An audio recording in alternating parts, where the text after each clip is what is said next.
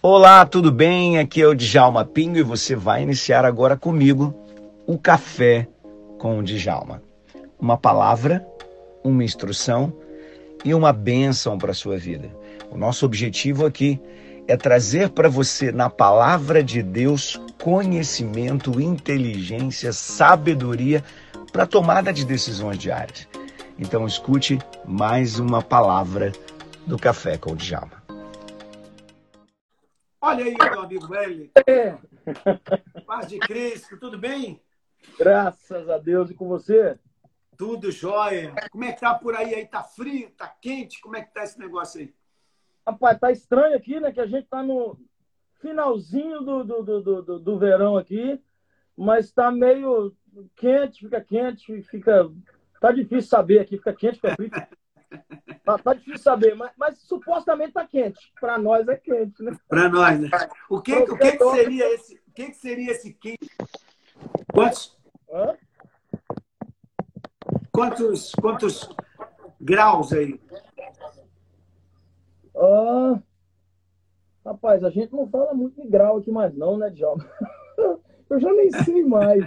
Eu acredito que a gente aqui... ah, Em Fahrenheit dá quanto? Grau? Fahrenheit, mais ou menos.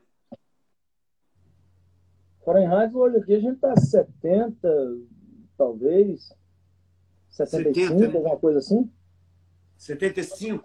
Então você diminui, diminui de 32, não é assim a conta? É, é. Eu Aí eu sobra eu acho que é 40 e- 75, Não tenho certeza, não. 42 divide por 2, 21. É, Yeah. 21, 21 graus Celsius, tá, tá bom, tá razoável. É, tá. Não tá calor. Tá gostosinho, temperatura de ar-condicionado. tá- Essa eu amo. Meu Eu povo, você que está chegando por aqui, eu queria pedir um favor a você. Eu vou, tirar, eu, eu vou deixar um pouquinho só aqui os, os, os, os comentários, só para poder a gente fazer uma interação rápida aqui. Eu queria pedir o pessoal que está chegando aqui, ó, Pastor Fernando Oliveira, um beijo para ti, meu amigo. Olha aí, ó. É, você vem aqui nesse aviãozinho e dispara aí para umas 10, umas 20 pessoas convidando aqui para lá e diz assim: olha, vem porque a gente vai falar sobre propósito, que é uma das coisas mais importantes da vida. Olha ali, ó, Rose, Rose, a Rose Simone está dizendo que tá 97 em Los Angeles. Aí é verão. Aí é verãozão. Yeah. É. 97 é verãozão. Meu amigo, para quem, não, quem não te conhece, que é- são, são meus seguidores, alguns seguidores meus, até porque essa live fica gravada aqui também. Ah, Pastor Wellington é um amigo de longas datas, na época que eu tinha até cabelo preto. Eu acho que o É, dele é também engraçado, era eu não preto. tive essa mudança como você. Olha aí. Meu Deus! Né? E a gente não fez luzes, o pessoal fica pensando que a gente fez luzes. Isso não, Não, não é são luz, não, luzes. né? É branco mesmo.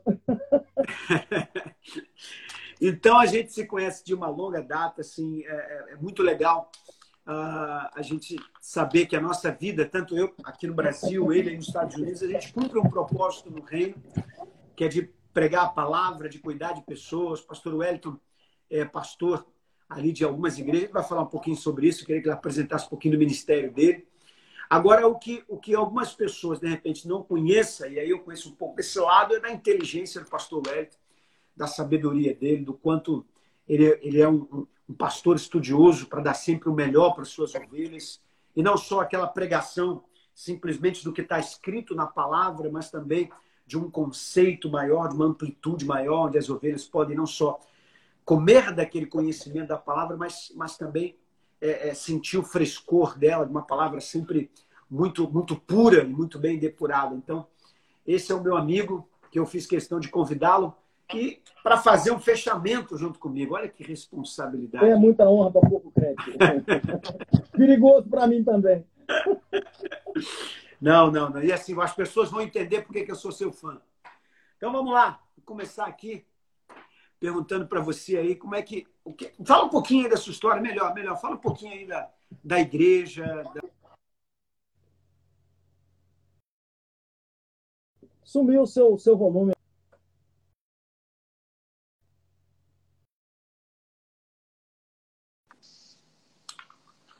Voltou? Voltou. Tá dando uma travada aqui, né? É, voltou, mas voltou aí.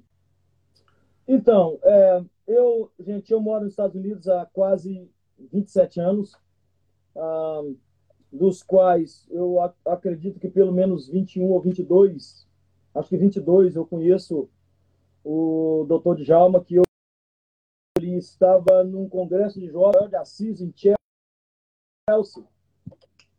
Isso tem muito tempo. De lá para cá, Deus vem, é, veio me chamando, veio me, me impelindo, veio me empurrando. Wellington, me dá só, me dá só um minutinho só, porque eu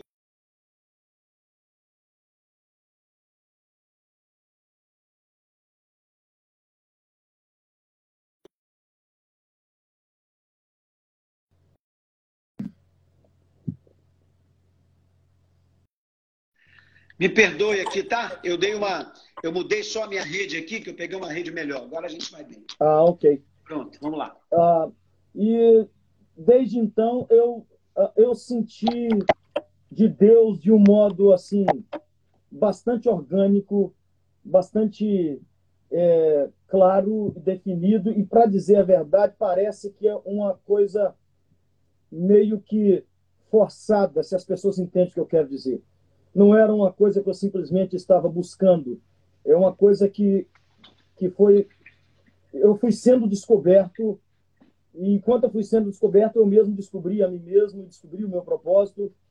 Ah, comecei a estudar, tive o privilégio de ter alguns amigos, como, por exemplo, Pastor Salmão, seu amigo, que me disse: Meu filho, você não pode ficar assim, você tem talento, você tem que continuar. Continuei meus estudos, tive o privilégio de fazer dois mestrados meu doutorado na universidade muito abençoada aqui, que é o Gordon Conwell Theological Seminary. Uh, e de lá para cá eu tenho me esforçado para ter, Djalma, como tu, um conhecimento eclético, um conhecimento um pouco mais vasto, não só das disciplinas uh, da teologia, mas das, das, disciplinas da alma, das disciplinas uh, uhum. da neurociência. Quando entrou o movimento de coach há muitos anos, né, eu não sou dessa, dessa galera jovem agora, eu sou da, da época lá do pai do coach, quando ele começou lá atrás, que é ah, o Tony Robbins aqui, que isso aí tem muito tempo, não é da agora, agora virou moda em muito lugar, principalmente no Brasil, mas a gente já está convivendo com isso. É, no Brasil né? tem uns 10 anos para cá que começou a aparecer, mas isso é, já estava é, há mais tempo. É, a gente já estava já nessa, nessa, nesse negócio aqui há muito tempo, que aqui isso é muito vivo, aqui nos Estados é. Unidos. E eu comecei o ministério, hoje nós somos uh, 11 igrejas aqui nos Estados Unidos e a gente tem tentado, à medida possível, fazer um esforço para uh, não ser pego fazendo relaxadamente o que Deus colocou na nossa mão. É, graças a Deus, eu acho que eu tenho até tido um pouquinho de, é, de sucesso na tentativa de fazer isso, porque eu sempre tive a preocupação de entregar para as pessoas que vão me ouvir é, o melhor que eu tenho. Nem sempre a gente consegue, mas pelo menos há uma tentativa constante é, de tentar fazer isso ah, através de leituras. O meu hobby é ler. Ah, o que me encanta é, é ler. Para algumas pessoas cansam, para mim é, me descansa, é diferente. É, um, é uma diversão para mim, como se alguém estivesse jogando videogame ou tivesse num, num, parque aquático, alguma coisa do nível. Eu uhum. sei que uhum. para muitos pode ser estranho, mas é, é uma coisa que para mim é uma coisa que, que me impulsiona, que me empurra, que me dá sentido de verdade é, de viver. Eu acho que é isso. Bom, já estou pastoreando, já tem. pouco depois que eu lhe conheci, eu comecei a pastorear. Então, 21 anos, quase 22. E a gente Caramba. tem permanecido. É, assim, tem permanecido fiel ao que Deus me, me confiou, né? É isso aí. Coisa, coisa linda, é isso aí. Nesse, nesse tempo que você, que você passou pastoreando, é, desde quando você começou até agora, enfim, toda a tua uhum. jornada, você deve ter tido algumas, algumas dificuldades no, no percurso, né? E é isso que eu queria deixar claro para as pessoas, porque assim a, a gente está falando muito sobre propósito e eu não queria só falar sobre a coisa de ir buscar alguma coisa lá no futuro, mas o, o propósito é algo que ele te chama do futuro, mas, mas o caminho é que eu acho que é mais belo e mais bonito. E nesse caminho yes. há também obstáculos, desafios. Você deve ter enfrentado alguns. E se você pudesse compartilhar com a gente a, a, como foi que você venceu, se manteve no caminho, como é que você não desistiu? Porque isso é importante para as pessoas, né? Uhum. Então, uh, desde uma perspectiva assim bem bem cristã, eu fui colocado por Deus uh, numa situação assim, perdoe minha expressão, mas é só para as pessoas entenderem, tá, gente? Não quer dizer que para Deus é assim, é na minha dimensão é assim. Para Deus é outra história. Na minha dimensão, a, a, a visão que eu tenho é que eu fui quase que empurrado para algumas situações. E o que me custou muito, Djalma, a maior dificuldade que eu tive foi não ter tido mentor. Isso é uma das grandes uh, tragédias da alma humana e das pessoas em qualquer área da vida, é não ter mentor, rejeitar o mentor, uh, ser orgulhoso uh, ao ponto de, de não reconhecer a necessidade de pessoas mais experientes, com, com, com, com mais rodagem, para dizer, meu filho, isso é bom, mas isso aqui é melhor, isso aqui não vai dar certo. Eu, eu não tive essa pessoa, João, eu não tive. Eu tive é, meus livros, eu tive o ensinamento do meu pai, e isso teve um custo muito caro. É por isso que eu aconselho as pessoas a não tentarem passar por isso, porque no meu caso, não foi uma escolha minha. Eu entrei uhum. no negócio. É diferente uma coisa apresentar, bum, caiu na sua mão. Não foi eu quis, eu projetei, ah, essa foi a história, eu achava que ia ser. Não teve nada disso. A coisa, as coisas foram acontecendo, eu fui entrando. E, e eu tive é, muitas perdas por causa disso, porque, obviamente, ah, eu errei bastante. Ah, você aí, teve que errar para aprender, né? Eu tive que literalmente experimentar o que o Haddad popular diz, né? É errando que se aprende. Apesar de eu não ser muito fã dele, não, mas não deixa de ser uma verdade. Eu não queria, pelo menos, experimentar isso. Right? E o pior é que ah, os três pastores que eu tive nos Estados Unidos, ah, eles me ensinaram como não ser pastor. Então, eu aprendi pelo lado, pelo lado negativo. Em vez de alguém chegar perto de mim e dizer, pastor faz assim, eu aprendi com Deus assim, é assim que o pastor não faz. Então, eu fiquei no, do lado oposto da coisa, e isso é muito difícil. Muito difícil. Porque aprender a vida com as coisas negativas, quando você não tem noção do que é positivo, é complicado. Quando você tem noção dos dois, tá fácil. Agora, quando você tem noção do que parece que é negativo, parece que não está funcionando, mas você é. não sabe o que é positivo, é difícil demais, até mesmo para você encontrar o seu propósito. Então, eu não tive mentor. Minhas duas dificuldades maiores, eu fui, entrei no negócio assim, e por isso errei muito, não tive mentor, e aqueles que poderiam ter sido os meus mentores antes de eu entrar, não me deram os subsídios nem teológicos, nem espirituais, nem emocionais, há muito menos funcionais que eu precisava para exercer o que Deus me chamou para fazer. E isso foi Caramba. doloroso para mim. Caramba. Que chave você que está acompanhando aí com a gente a nossa live segurou e pegou agora. A necessidade de mentores. Não só para você, e, é, vamos dizer, copiar alguma coisa deles, no sentido de, ah, ele está fazendo assim, eu vou fazer igual e tal, porque isso ajuda, né?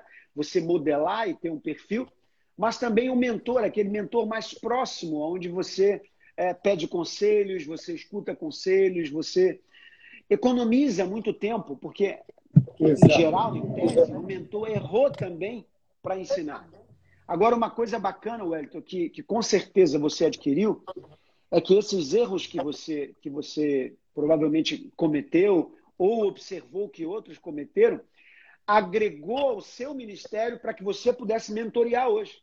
Quer dizer, hoje Sim, você é pastor de vários pastores, exatamente porque você adquiriu uma experiência que muitos é, demorariam anos para adquirir. Por isso estão junto com você. Então, Absolutamente. Então, isso é Absolutamente. é fantástico, fantástico.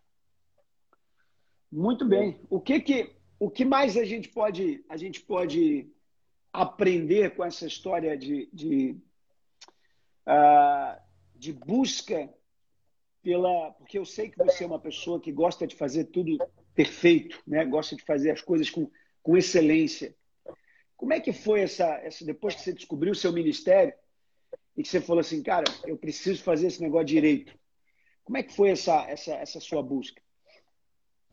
Djalma, é,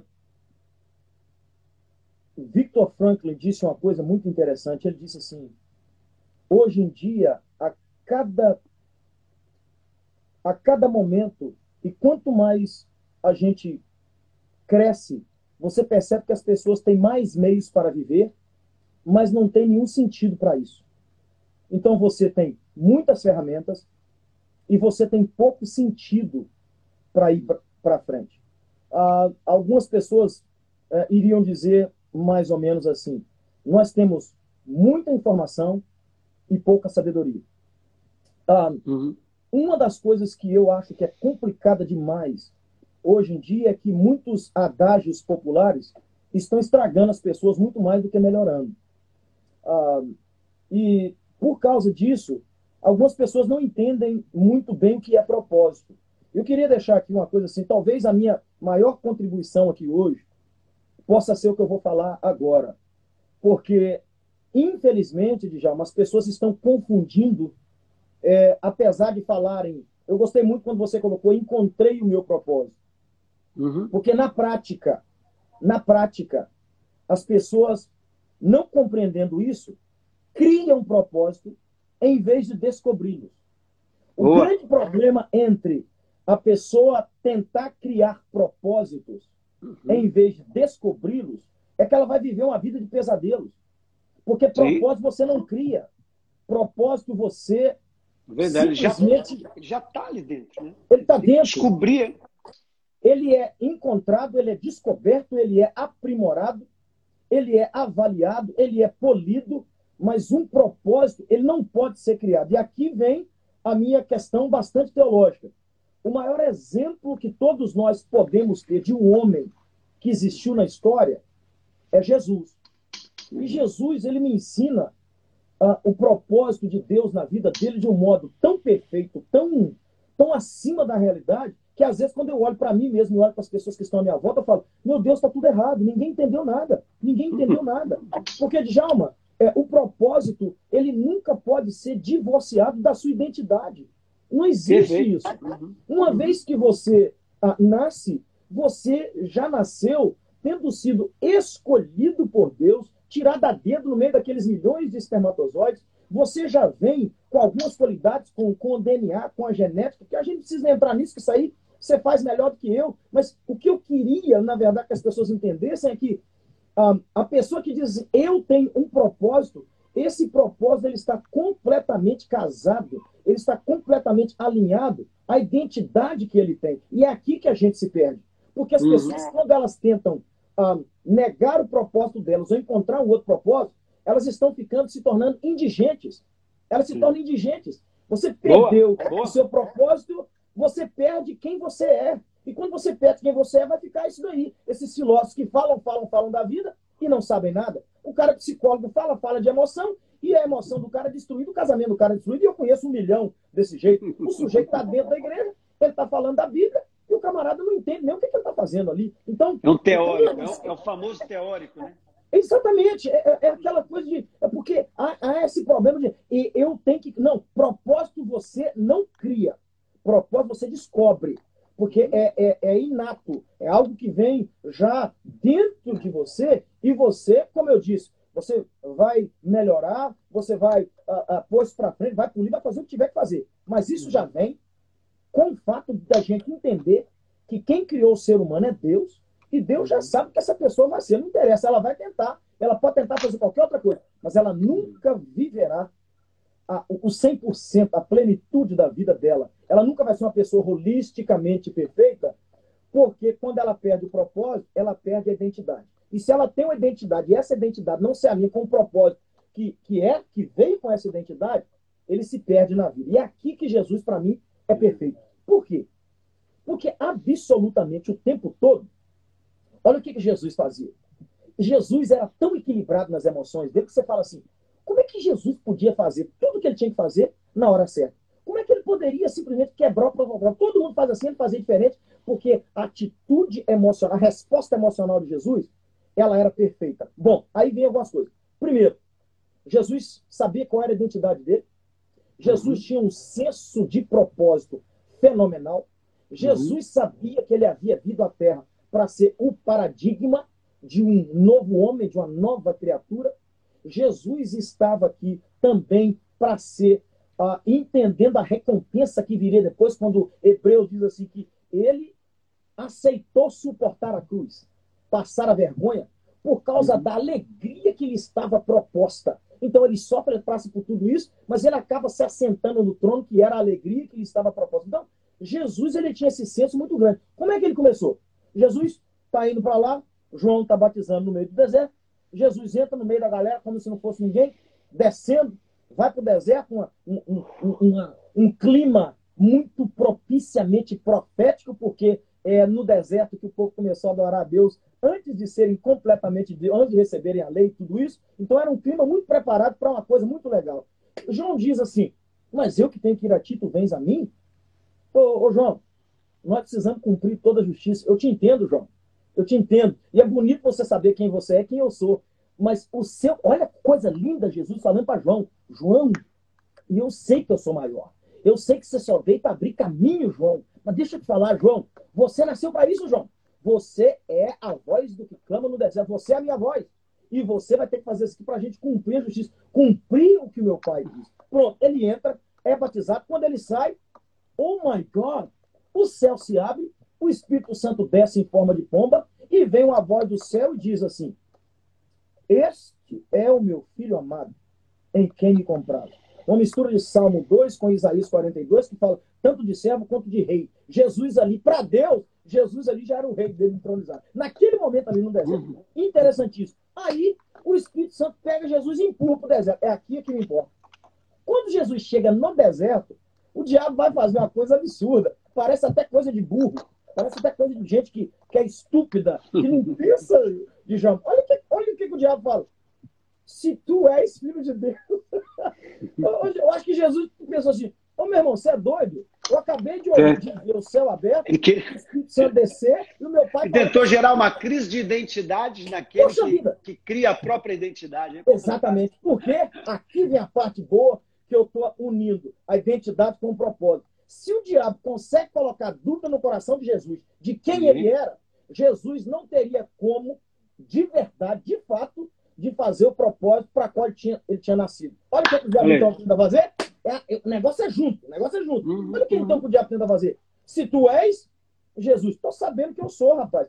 Como Jesus permaneceu firme em uhum. todas as três investidas dele, Jesus uhum. teve como no meu lugar e no seu lugar, e melhor dizendo, no lugar do Israel de Deus, que Deus nunca teve, Jesus foi esse Israel. Naquele uhum. lugar, Jesus falou assim: Ô Satanás, eu não só sei quem eu sou, como uhum. eu sei qual é o meu propósito. E o ah. meu propósito de vida é vencer você para dar glória para Deus. Você está querendo inverter o negócio? Não. Aqui quem manda sou eu. E você, e você vai entender que o meu propósito é vencer você. Parece, então, que as pessoas não conseguiram compreender que o seu, a sua identidade está atrelada ao seu propósito. Ao propósito. Uhum. Se as duas coisas não estiverem alinhadas, você não consegue ser. Aí, o diabo foi ver quem era Jesus de um modo que talvez ele não quisesse ver. Isso aqui é fantástico. Porque aí, uhum. o diabo dá a última investida, Jesus dá, faz o primeiro exorcismo que a gente encontra no Novo Testamento. O primeiro. Então, assim, Satanás, sai daqui. Pronto. O primeiro. Por quê? É para isso que ele veio. Para vencer as obras do diabo, para vencer o pecado, para vencer a morte, mas tudo isso entendendo que ele era filho. Então ele dizia: Eu vim para fazer a vontade do meu pai. O meu pai me ama porque eu faço a vontade dele. Então Jesus, ele não criou um propósito. Ah, eu vou criar um uhum. propósito porque eu quero fazer isso. Não. Jesus aceitou o propósito de Deus. Jesus então você acredita, você acredita então que para uma pessoa entender o seu propósito, ela precisa se descobrir? ela tem que saber qual é a sua identidade. Porque conhecendo a identidade, ela vai alinhar isso com o seu propósito. Absolutamente, absolutamente, João. Porque veja bem, olha só isso daqui. Se você não sabe quem você é, cara, qual caminho que você vai tomar? Sim. Qual caminho que você toma? Uhum. Ok. Se eu sei quem eu sou, eu sei para onde eu estou indo. Agora, se eu não uhum. sei quem eu sou, eu vou para onde? Onde é que eu me uhum. encaixo nessa vida? Eu não me posiciono, né? Eu gosto, eu, eu gosto de explicar a, a, importância da identidade falando de como funciona as nossas emoções, né? Uhum. Porque nosso sistema nervoso central, quando ele recebe uma informação que exige uma resposta emocional, ele dispara para o músculo, ele dispara para o sistema nervoso autônomo e ele dispara para, nossa, para o nosso sistema endócrino uma informação para que eles possam responder ao próprio sistema nervoso central o que é que tem que ser feito. E aí uhum. eu venho com o músculo e o músculo posiciona o meu corpo. Eu venho com o sistema endócrino e ele liga ou fight or fly, quer dizer, ou ele, o sistema de autodefesa e proteção, ou ele uhum. liga o descansar. E o sistema endócrino manda lá o cortisol, a adrenalina, enfim, ela vai mandar uma resposta. Manda os transmissores que o corpo vai precisar para aquilo. Exatamente. Aquelas, aquelas respostas é, três que saem do sistema nervoso, elas vão para um outro lugar chamado ínsula, que é a nossa identidade. A ínsula é chamada de material me, ou eu material. E por que, que o sistema nervoso questiona a identidade? Porque se a identidade não tiver informação, ele responde para a autossobrevivência, que é como funcionam os animais. Os animais, como não têm autoconsciência, não sabem quem são, eles sempre vão responder pelas memórias que foram criadas ou pelo DNA dele. Por exemplo, um rato não sabe o que é um gato, mas deixa um ratinho pequenininho se deparar com um gato. Ele foge, porque no DNA já tem a informação já tá, do já inimigo. Está lá. Já está lá dentro. Como a planta se volta para o sol sem saber que o papel dela é fazer a fotossíntese. Então, tem coisas que estão no gene. Agora, é interessante que quando bate na identidade e ela tem ali as informações, essas informações tomam um controle e não deixam o sistema operacional emocional assumir. E aí, quem assume o córtex pré-frontal, que é a nossa área executiva, também chamada de área social ou espiritual porque é aqui na frente que fica a, a fé, a compaixão, a gratidão. Yes. Então, quando eu tenho a minha identidade, eu sou espiritual. Quando eu não sei quem eu sou, eu tenho que dar respostas emocionais. Uhum. E é por isso, talvez, que o mundo viva hoje em problemas emocionais, porque não conhecem sua identidade, que é isso que você está falando, e não conseguem ser espirituais. Faz sentido Perfeita, isso? Perfeito. É por isso que, que eu amo essa associação, não a substituição. Por isso que eu amo essa associação que você faz muito bem feito, que eu também amo, é, tanto da, da, da, neurociência quanto da inteligência a, espiritual a, e a emocional correta, Sim. de acordo com o que você faz com a Bíblia, porque fica muito claro. Então, qual para mim é muito complicado eu ver as pessoas dizendo para mim que elas ah, não descobriram o propósito dela ainda. É muito complicado, porque antes de responder a pergunta qual é o meu propósito, você tem que se perguntar quem sou eu, cara. Uhum. Acho que é a primeira pergunta para partir para isso, né? Eu, eu tenho, ok, beleza, ok, alright, eu, eu vou fazer isso. Você vai fazer isso por quê? Quem é você para fazer isso? Porque uhum. olha só, um, um, um, médico, se ele quer ser médico, ele vai, ele vai estudar para quê? Dependendo da área dele. Ah, eu quero ser um cardiologista. Pô, você vai mexer com o coração, right? Você quer ser um cardiologista. Pô, mas quem é você para você querer fazer isso? Você não pode fazer isso só porque você quer, só porque você tem propósito. Você tem que estudar, você tem que se encaixar, você tem que fazer. Mas é exatamente isso que você quer. É por isso que uma das coisas que muitos, na verdade, coaches falam, eu acho que eles enfatizam demais, acabam deixando a Bíblia de lado, alguns coaches cristãos, é, eles falarem muito dessa coisa do camarada ficar batendo biela e ir para todo lado e ele, e, ele, e ele não sabe que ele é. E aí eles ficam falando, eles ensinam errado para as pessoas. Você tem que achar o seu propósito, irmão. Não está errado, meu irmão. Quem não achou o propósito, ele não sabe quem ele é, meu irmão. Não, não tem é. esse negócio. Se ele não tiver não noção de ele ele não vai achar propósito nenhum. Não tem como, cara. Não tem condição. Como é que você fala para mim? Eu tô indo viajar. Você chega lá no, no, no, no, aeroporto e fala com a moça, eu tô indo viajar, eu tô indo de férias. E ela pergunta, você tá indo para onde? Não sei, mas tô indo viajar. Ela falou, oh, meu senhor, por favor, eu preciso que o senhor me dê uma direção. Eu preciso que o senhor me dê uma direção para me pegar a passagem correta, eu preciso pegar o horário, eu preciso saber quando o senhor vai, quando o senhor volta, eu preciso saber disso. Então, o cara, quando ele não tem todas essas informações, right, que vem falado aí, é, a, é, na ínsula que está essa parada. A Bíblia está aqui, o negócio está aqui. E ela vai controlar. Em vez de eu ficar sendo esse tipo de, de ser humano reativo, reacional, parecendo também como animal, que é o meu corpo, meu sistema autônomo de fuga de proteção, é que vai funcionar o tempo todo se eu não souber quem eu sou. Então você é controlado por suas emoções, e quem é controlado por emoções não vai conseguir ter propósito nenhum. Porque o que vai importar para ela é o que ela está sentindo na hora, e hum. não aquilo que ela vai ter. Pessoa ela vai viver por um tá fator tá de sobrevivência, agora. né? Exato. Eu não os antigos diziam, o cara vive para apagar fogo, né? Os antigos diziam assim, ele vive para apagar fogo. Eu não, tô aqui...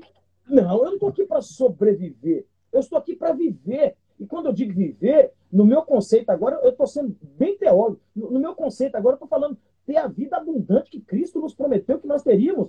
Mas eu só posso teria ter isso. isso. Poxa vida, esses dias um rapaz disse assim para mim, de novo, né? Eu já tinha experimentado isso, ele falou assim, pastor, Deus não vai mandar nem um filho dele para o inferno. Ele não é crente, né? Isso é outro. Foi esses dias. Uhum. Eu falei, você é crente? Ele falou, não, não sou não. Mas eu sei que Deus não vai mandar nenhum filho para o inferno. Eu falei, então você está sabendo mais que alguns crentes. Ele disse, mas como assim? Eu falei, cara, você está correto mesmo não sendo crente em falar que Deus não vai mandar filho para o inferno. Mas lembre-se de uma coisa. Lembre-se de uma coisa. Se você é filho, você não vai para o inferno mesmo, não. O problema, querido, é que você quer viver como criatura e quando morrer você quer se tornar filho. Você é filho uhum. agora. Você não vai para o inferno de verdade. Você não vai para o inferno sendo filho, não. Mas a pergunta é: você é filho? Aí ele disse: Eu sou. Eu falei: então você tem que tratar Deus como pai. Para tratar Deus como pai, meu querido, você tem que saber quem você é. E você está fora da igreja, não quer compromisso com a palavra, não quer servir a Deus, e você está dizendo que é filho. Você é filho, mas não está na casa, né? Explica yes. isso. Pô, brincadeira. Brincadeira. Não, se você é Ou você é filho e está na casa, ou você é o quê? O bastardo? Não serve. Então, ele julga saber quem ele é. E no final ele está como a maioria desses filósofos. Termina a vida como um filósofo alemão terminou, estava na praça, chega um policial achando que ele era um mendigo e pergunta para ele assim: Meu senhor, quem. quem é o senhor? Ele vira para o policial e diz assim: Rapaz, eu estou fazendo essa pergunta há 40 anos e até hoje eu não sei. Ele falou assim, e o policial falou: Pois mesmo, senhor, mas esse lugar aqui não é lugar para o senhor, não. Então o senhor vai para sua casa. Ok? O camarada é filósofo, o camarada está dando moral para os outros, está dando ensinos e preceitos e conceitos da vida para os outros, e ele mesmo não descobriu quem ele é. O que vale a vida de alguém se ele não sabe quem ele é? Ele vai terminar a vida e ainda vai perguntar assim: será que eu cumpri com o propósito que eu nasci para ele? Bom, o único jeito de saber é se você sabe de fato quem você é. Por quê? Porque propósito, de novo, gente, propósito não se cria. Propósito é descoberta. Coisa linda, coisa linda. Então, a gente, uma das coisas principais é exatamente a gente saber que propósito ele já existe, ele norteia, ele vai nortear a sua vida, como claro. a gente deu o exemplo aqui da planta, né? A planta foi feita por Deus para fazer fotossíntese. Ela sozinha, sem saber de nada, vai atrás do sol. Eu acredito que, de alguma forma, o ser humano ele é criado de um jeito, e mesmo que você se debata na vida, você vai sendo conduzido meio que para um lugar onde Deus gostaria que você tivesse. Mas se você não conhecer, como você disse, a sua identidade, não souber quem você é, você não vai. Você pode estar no lugar certo, mas você não vai descobrir que está no lugar certo. Você Nunca. vai estar no lugar certo, mas não vai saber o que fazer naquele lugar certo. Então, descobrir a identidade é uma das coisas primordiais. Mas o que mais? O que mais que a gente pode falar para esse povo aí, Ué? O que, que você acha? Quando você vai para lá e vou pegar uma água aqui. Esse negócio, esse negócio eu tô tá vendo, eu tô tomando água aqui e você não está não, gente. Então, a primeira coisa que eu disse a vocês que eu acho que seria interessante, muito interessante para vocês, é que a sua, é, é, o seu propósito de vida você não cria, você descobre. Porque isso vem com o seu DNA do céu, vem, vem, vem de Deus. Ele está acima, ele criou, tá ele faz isso. Então, isso aí, tá, para mim, tá, tá, tá, tá muito claro. Aí alguém pode perguntar, então, bom, então se, se o propósito ele não é criado, ele, ele é descoberto? Poxa vida, pastor, como é que eu faço para descobrir? eu tenho, a gente tem fala do problema, tem que dar o remédio.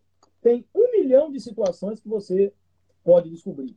O grande problema, porque eu creio que talvez a maioria das pessoas que estão nos vendo aqui agora, tem um monte de gente que eu conheço que também está aí, um, é, é, o maior problema, às vezes, para descobrir qual é o propósito dele é justamente dos crentes.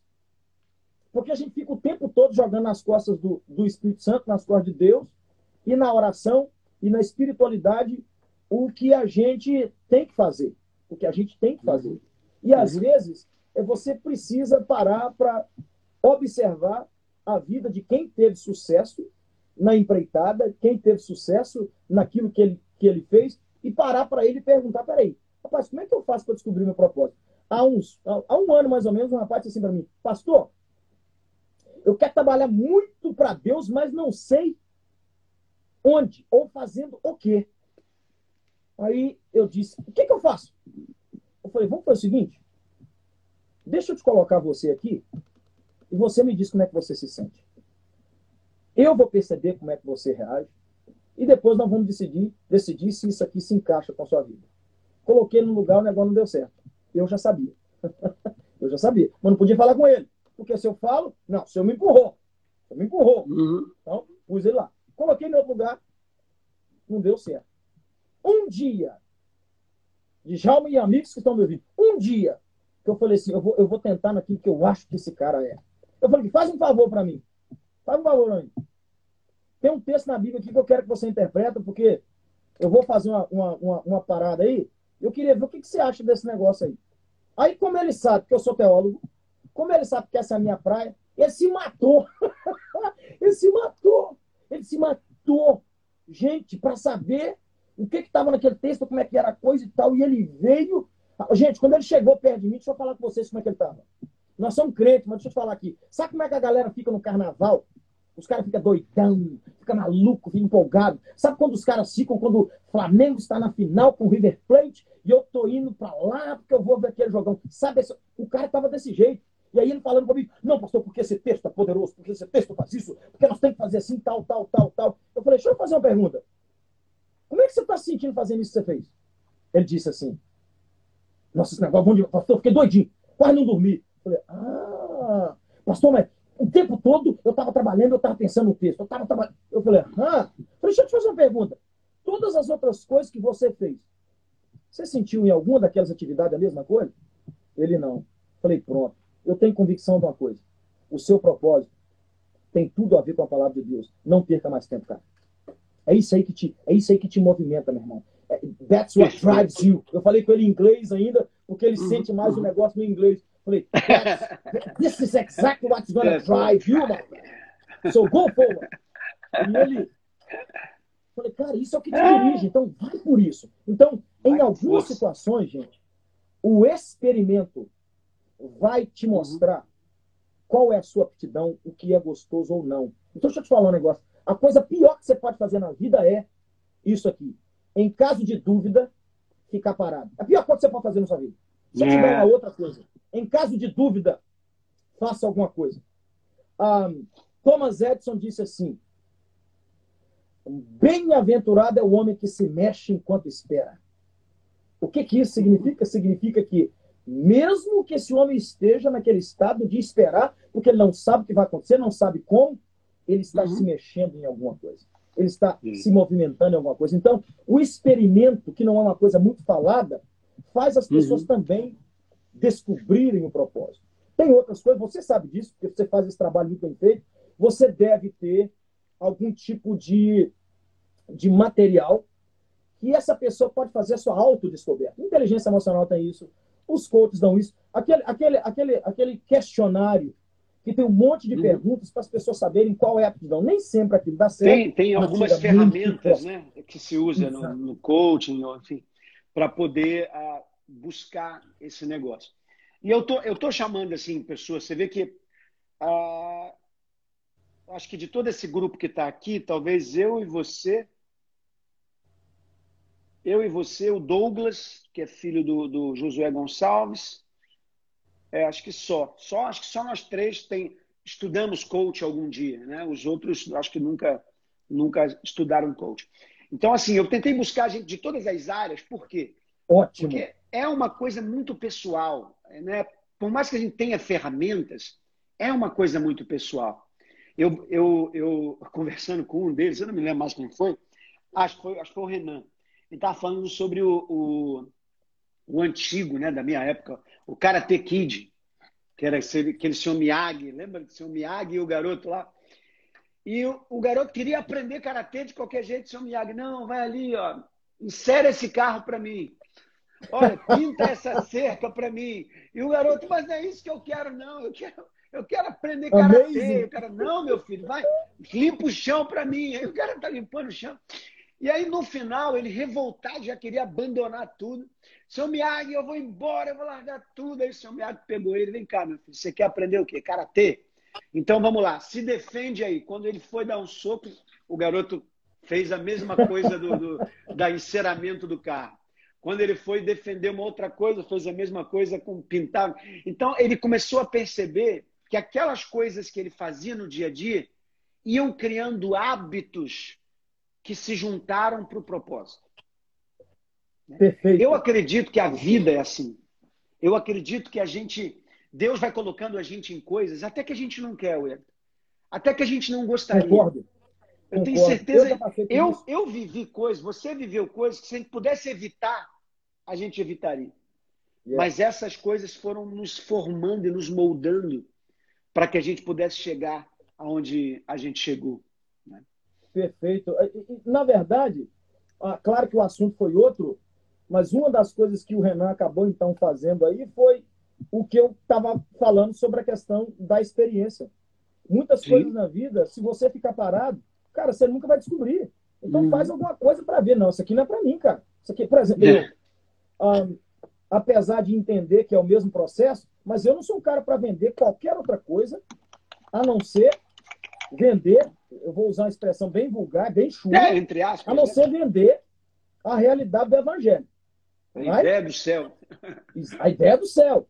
A ideia, a ideia do Deus verdadeiro, do Deus que salva, do Deus que cura, do Deus que batiza com o Espírito Santo, do Deus que faz com que eu seja aquilo que eu nunca fui.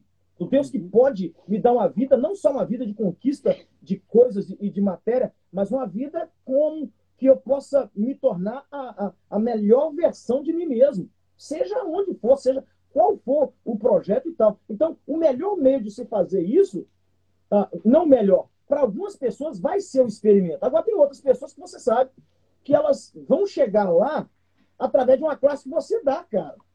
Não é através do experimento. Eles vão chegar e falar: caramba, meu irmão, tá aí. Gostei desse cara, gostei desse conceito. Que doideira, que parada maluca, velho. Quero essa parada aí. O que, que eu faço? Pronto.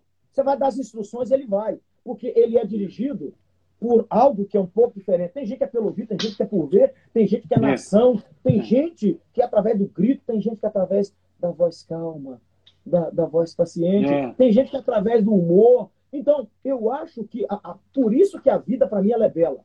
É eu compreender que o Djalma vai alcançar um tipo de pessoa que eu nunca vou alcançar. Que outras pessoas vão é. alcançar, que eu nunca vou alcançar. Mas eu não posso negar também que eu vou alcançar algumas coisas que outras pessoas não vão. Justamente Sim. por causa dessa situação de propósito, de DNA, do que é que precisa, do que é que se encaixa. Mas a coisa linda nessa história é que você tem uma gama de opções e de alternativas para você encontrar o seu propósito que você não tem razão, você não tem noção. Ah, pastor, como é que eu faço? Às vezes, o seu propósito pode vir, porque eu, eu sou pentecostal, meu irmão. Às vezes, o seu propósito você pode descobrir, dobrou o joelho, começou a orar, Deus vai falar. Às vezes você não está orando, não está pedindo, não está falando. Entra um profeta na igreja e fala: Você aí, Deus me disse isso. Você estava com dúvida a partir daquele momento, você não tem mais dúvida. Pode acontecer, mas geralmente o que Deus faz na vida para a gente crescer não é assim. Porque Deus é sábio. Deus está querendo, Deus tá querendo fazer com que esses caminhos neurais, para quem entende a linguagem de coach aí, e neurocientífico, Deus está querendo fazer esses caminhos neurais ficarem fortes para você não voltar atrás. E o jeito de fazer isso é você tomar pancada, é você forçar o seu cérebro a criar esses caminhos neurais, serem fortalecidos para você, de fato, ser essa pessoa e continuar fazendo bem o que Deus te chamou para fazer. Então, o que é bonito nisso tudo é que nós temos muita alternativa, desde o mentor até a experiência, até uma frase de efeito, até uma profecia, até um, um, um, um como é que fala, um acampamento aí de verão que você vai para a igreja, Sim. uma oração, uma vigília. Verdade. Então são vários os meios. O que você não pode fazer é isso daqui. Ficar parado. Ah, pastor, vamos filosofar. Existe verdadeiramente a possibilidade de alguém ficar completamente parado com a questão do propósito? Well, olha ao seu lado e você vai responder a pergunta. Eu não preciso te responder. Eu não preciso argumentar isso. Olha ao seu lado e você vai ver um monte de gente que já está com 40, 50 gente, anos, perdido no mato sem cachorro e não sabe o que fazer. Tem. Muita então gente. tem. Tem gente parada. Nós temos, na verdade, é, gente de tudo que é tipo, né? Nós temos gente que estão paradas porque é, tem traumas na sua vida que, que bloquearam ela, né? E eu fiz, eu me lembro há pouco tempo agora, eu fiz um, um curso chamado Desbloqueando o Propósito, uma série de lives gratuita e depois eu, eu fechei e montei um curso para vender. Mas ah, mostrando por que, que pessoas travam e como é que pessoas podem destravar. São problemas emocionais. Uhum. Mas eu vejo também que algumas, algumas vezes não, não, não é só o emocional. Algumas vezes é também mental. É, é a pessoa pôr na cabeça de que ela nunca vai ser igual ao pastor Wellington, de que ela nunca pode ser igual a um Djalma, nunca pode ser igual ao Cláudio Duarte, nunca vai ser um pastor Silas, nunca vai ser. E aí ela olha para pessoas que já alcançaram algumas coisas e fala assim: Mas eu nunca vou chegar lá. Mas é o que você falou. Você não tem que buscar ser igual a alguém. Você tem o seu propósito. Você tem o seu. E aquilo que você que Deus quer que você faça, o Djalma nunca vai fazer. O que o Wellington vai, nunca vai fazer. Então, isso é muito importante que você falou, muito importante. Yeah, yeah. Assim, e de novo, o, que as pessoas precisam entender é que o maior exemplo que a gente tem, ele é Cristo. Não tente uhum. desvincular, por favor, o seu propósito da sua identidade. A sua identidade, meu querido, ela, ela vai definir e automaticamente ela vai fazer você chegar exatamente no seu propósito. Agora, se você não descobrir a sua identidade em Cristo, a sua identidade em Deus, a sua identidade nesse mundo, não adianta procurar por propósito. Porque, na verdade, o propósito, assim, é outra coisa sobre o propósito. Ele está lá fora, ele está aqui dentro. Uau, depende de qual pessoa. Depende do que você entende por estar lá fora ou está aqui dentro. Tem gente que ele nunca conseguiu entender o propósito dele, porque a única coisa que ele preocupa é com o seu próprio eu. Enquanto ele não entender que o propósito Sim. dele está lá fora, que é ajudar as pessoas, que é contribuir para a vida das outras pessoas terem valor, ele não vai entender. Quem nunca ouviu falar da moça aqui que ganhou a maratona aqui de, de, de, de a, a, maratona aqui de, de, Boston aqui? A moça foi a primeira americana a ganhar a maratona de Boston. Olha como é que ela ganhou a maratona, olha que loucura. Então ela está correndo, as pernas dela começaram a fraquejar. Ela já viu que não vai dar para mim mais. Ela viu que ela estava fraca, mas ela viu alguém, Djalma, que estava pior do que ela. Quando ela viu alguém que estava pior do que ela, ela falou assim: Eu vou te empurrar um pouquinho, você fica atrás de mim, que eu vou pegar o vento você pega o, meu vácuo e nós vamos. Quando ela começou a ajudar a moça, olha que loucura isso. Quando ela começou já outra, a ajudar outra pessoa que estava muito fraca, eu esqueci o nome da, da, da, dessa atleta agora. Quando ela começa a, a ajudar a moça, ela percebeu que a perna dela foi revigorada. A perna da mulher ah. foi restaurada. Cara, ela ganhou, ela ganhou uma maratona que ela iria parar, que ela iria desistir, e ela conseguiu ganhar a maratona quando ela parou para ajudar alguém. Meu querido, meu irmão, você que está aí, esse conceito bíblico é muito conhecido, a gente não espera ver isso no mundo. Não tem nada a ver com igreja, tem nada a ver com pregação. A moça ganhou a maratona, a primeira mulher a ganhar a maratona aqui, quando ela parou para ajudar alguém. Aí, nesse caso, você fala: peraí, pastor, mas então o senhor está dizendo que o propósito está do lado de fora? Depende de como você enxerga a vida. O que eu quero te dizer é que ela conseguiu compreender que o maior propósito que ela tinha, que era ganhar a maratona, acabou chegando quando ela cumpriu um propósito que ela achou que não era dela, que era ajudar outra pessoa, na maratona que ela queria vencer. Então ela corre, entra na frente da moça, puxa a moça, a moça termina também o negócio, mas ela vence. A perna dela foi revigorada a partir do momento que ela ajudou alguém. Bom, a neurociência, está aí doutor Djalma, que pode responder bem isso aqui. Eu não quero entrar nisso aqui agora. Você não tem noção o que o propósito ele faz no cérebro da pessoa. Uhum. Se o propósito ele entrou aqui, aquele negócio foi importante aqui, uhum. seu cérebro vai começar a jogar neurotransmissores, seu corpo vai responder diferente uhum. e você vai tirar força de onde você não tem. Por quê? Porque às vezes o seu propósito era só você entender que mesmo ganhando, você ia ter que aprender a pensar no outro antes de você. Uhum. E quem sabe a própria vida vai te presentear, te dando o que você já achava que tinha perdido. É o que aconteceu com ele. A coisa, coisa mais linda o que você, o que você falou. Na live com o pastor Silas, a gente, a gente abordou esse assunto. Eu tive uma aula com o Paul Zek, que é um americano, né? Ele, ele tem um livro muito legal, que eu acho que em inglês se chama. Uh, como é que é mesmo? Um, The Moral Molecule, a molécula moral, né? E em português, eu acho que eles colocaram. É... Bom, acho que não chegou em português ainda. Então, assim, uhum. ele, ele fez, ele fez um, uma, um estudo, e ele é chamado de senhor, é, o cientista do amor, né, o pesquisador do amor, porque ele estuda muito a ocitocina. E a gente descobriu Eita. que a ocitocina, que é o hormônio, hormônio do amor, chamado hormônio do amor, ela não é só o hormônio do amor, mas ela é o hormônio social. Então, a gente, a, a gente se torna uma pessoa mais social por causa desse hormônio.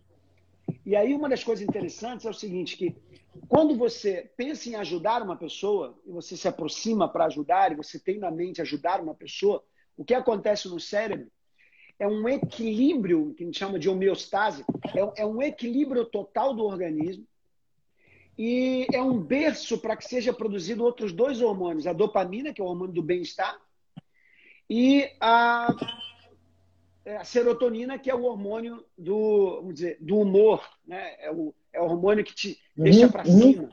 Uhum. E esses dois hormônios são os hormônios que geram a alta performance, que tanto a gente, como coach ou como neurocientista, trabalha com as pessoas. Então, eu tenho, eu, eu disse na outra live, eu trabalho com atletas profissionais, inclusive do Flamengo, Ainda agora saiu daqui um deles. Então, assim, é, cuidando da alta performance desses garotos e trabalhando sempre esse hormônio. Eu não trabalho a, a ocitocina, eu, eu, eu não trabalho a serotonina, eu trabalho o hormônio do amor com eles. Deixando eles mais compassivo, mais amoroso, mais, sabe, é, buscando dar a eles assim um, um padrão social mental melhor para que eles possam, através disso, até mesmo do amor a Deus. E aí, quando perguntaram a Jesus, corri isso tudo aqui para dizer isso aqui. Quando perguntaram a Jesus, qual é o maior de todos os mandamentos? Que é isso aqui fecha o negócio. Ele falou assim: ah, o maior de todos? Bom, amar a Deus sobre todas as coisas, amor. E ao teu próximo como a ti mesmo, amor. Mais adiante, Jesus vai dizer: ó, um novo mandamento vos dou. Quer dizer, ó, você tem esse aqui, mas eu vou te dar um outro ainda. Esse outro. Ame ao teu próximo, como eu amo a igreja. Aí olha que coisa interessante. O amor está em tudo. E aí, a minha pergunta, assim, como, né, como estudioso da Bíblia, como teólogo e tal, é: Jesus tinha tanta coisa para falar, por que, que ele foi falar só do amor? Aí, quando eu vou para a neurociência, eu descubro. É porque o amor é o que equilibra o corpo inteiro, é o que organiza o corpo inteiro. Ô, então, eu acho que... vou ter que fazer outra live só para falar de amor. Você está me cutucando é, aqui, ó. É, é forte demais, é forte demais. É, manda meu. Eu não sei se vai dar, não. Você falou e começou a me inspirar. Vamos ver se o pessoal consegue ver isso daqui. Eu não Hã? creio que vai conseguir ver, não, mas peraí, deixa eu ver se. Dá para ver isso aí. Ô, Djalma, você está vendo isso aí? Neurotransmissores. Uhum. Preste bem atenção, gente. O que está mostrando aqui? Uhum. Ah, tá. Vocês estão conseguindo ver aí? Depressão, Olha só. Uhum. Nós estamos aqui tratando de três neurotransmissores que são importantíssimos para tudo isso que o Djalma acabou de falar. A alta uhum. performance, blá, blá, blá, blá, blá. Nós temos a dopamina, uhum. serotonina, ocitocina. Olha só o que, é que acontece com eles quando a pessoa está com ansiedade, com depressão, e o principal que as pessoas falam, ah, o que eu procuro da vida é felicidade. Olha a felicidade como é que tá aí, porque isso aqui é top. Tem dopamina? Tem, mas é baixinha. Tem ocitocina? Tem, mas é muito baixo. Uhum. Agora, olha o único, único que é capaz de colocar equilibradamente dopamina, serotonina e ocitocina. É Justamente o amor. Enquanto a gente não conseguir compreender essas pérolas que Deus ele dá é pra gente, né? a gente vai, vai continuar perdendo na vida e perdendo assim, muito. Por quê? Porque Coisa linda que o Victor Frank ele disse naquele livro Men's Searching for Meaning, a busca uh, do, do, propósito Significado. do homem, o homem em busca de um propósito. Uh, ele disse que lá no campo de concentração, as pessoas que, que sobreviviam eram aquelas pessoas que estavam pensando em sair de lá e não se concentravam na dor que elas estavam sentindo. Pessoas que tinham, na verdade, um propósito de vida. Qual foi o propósito dele? Escrever o livro que ele escreveu. Ele começou a escrever e falou assim: não vou parar, eu vou escrever isso daqui. O cara saiu de lá vivo. Então, na realidade, o propósito de vida da pessoa, ele diz, até no sofrimento, ele vai fazer você sobreviver e dar sentido para toda a sua história. Não adianta olhar para Deus agora como alguém diz assim: Deus, se eu chegar no céu e tiver um Deus, olha o que, que um cara falou, um, um, um, um cidadão do campo de concentração. Deus vai ter que me implorar para que eu perdoe. Pronto. olha só. Você já deu para imaginar se esse cara saiu vivo ou não do campo é, de concentração. Difícil, né? Você sabe que, é, vou aproveitar esse gancho que você falou, eu consegui salvar uma pessoa é, de, de, suicídio. O presidente da Câmara aqui do, do, Rio de Janeiro chamou a gente desesperado, né? Ligou para o pastor Silas, na verdade, eu era pastor na Barra da Tijuca. Ligou para o pastor Silas e falou: Poxa, pastor, manda alguém lá, ou o senhor vai lá e tal. Aí o pastor Silas ligou para mim e falou: Djalma, tem uma pessoa passando por isso, isso, isso, perto da sua área aí, ela mora aí, corre lá porque ela tentou suicídio, ela se quebrou toda, ela não morreu, ela se jogou num prédio e tal e não morreu. Mas só que assim, quando ela acorda, ela tenta se matar de qualquer jeito. Então tem que ficar induzindo ela a dormir. Aí eu combinei com o pai dela, que é o presidente da Câmara, que não desse o remédio durante um determinado horário para que eu pudesse atendê-la. E ele fez isso. E aí, quando eu cheguei lá, o que eu fiz foi exatamente isso. Eu falei para ela assim: por que, que você se jogou? Ela falou assim: porque eu queria tirar a minha vida, porque eu já não aguento mais viver, minha vida perdeu o significado. Aí eu falei para ela: não, senhora, a senhora não se jogou por isso, não. Vou dizer para a senhora por que a senhora se jogou. A senhora achou que estava se jogando para a morte, mas a senhora estava se jogando para a vida. Sabe o que, que aconteceu? Quando a senhora se jogou, Jesus salvou a senhora de morrer. Porque, na verdade, a senhora vai escrever um livro de tudo isso que a senhora passou e muitas pessoas vão transformar a vida dela. Sabe o que, ela Aleluia. fez? Você não tinha um propósito para colocar. Ela, você não tinha, não? Você ela não havia descoberto ainda. Se agarrou naquelas palavras. até hoje está por aí sabe, falando, se converteu, se batizou. Mano, falta um minuto e 30 segundos aqui e eu não falei nada, não anunciei nada. Deixa eu só então dizer aqui o seguinte, olha. Semana que vem eu tô, semana que vem eu tô fazendo uma jornada que eu tô chamando de, você falou isso aqui no meio da live. Melhor versão de mim, upgrade, melhor versão de mim. Como eu posso ser o melhor de Jalma, o melhor Wellington, o melhor, como eu posso ser? Se você quiser participar, é gratuito, totalmente gratuito. Você precisa entrar na, no link da minha bio, clicar lá, e aí você se inscreve colocando o seu nome e o seu, e o seu e-mail. E eu mando para você o link, que a aula é fechada. Wellington, muito obrigado, mano. Foi uma benção. Vamos fazer mais lives. Prazer, contigo, o papo é sempre prazer. maravilhoso com você. Te amo, tá? Manda um abraço pra Adriana, com todo mundo aí da igreja. Tá bom, Deus Beijão. abençoe. Valeu, gente. Fique com Deus. Tchau. Paz. Que bênção foi essa? Você acabou de ouvir o Café com o Djalma. Uma palavra, uma bênção e uma instrução para a sua vida. Convide outras pessoas para estar com a gente, porque com certeza Deus tem revelações incríveis para você. Liga o modo QS.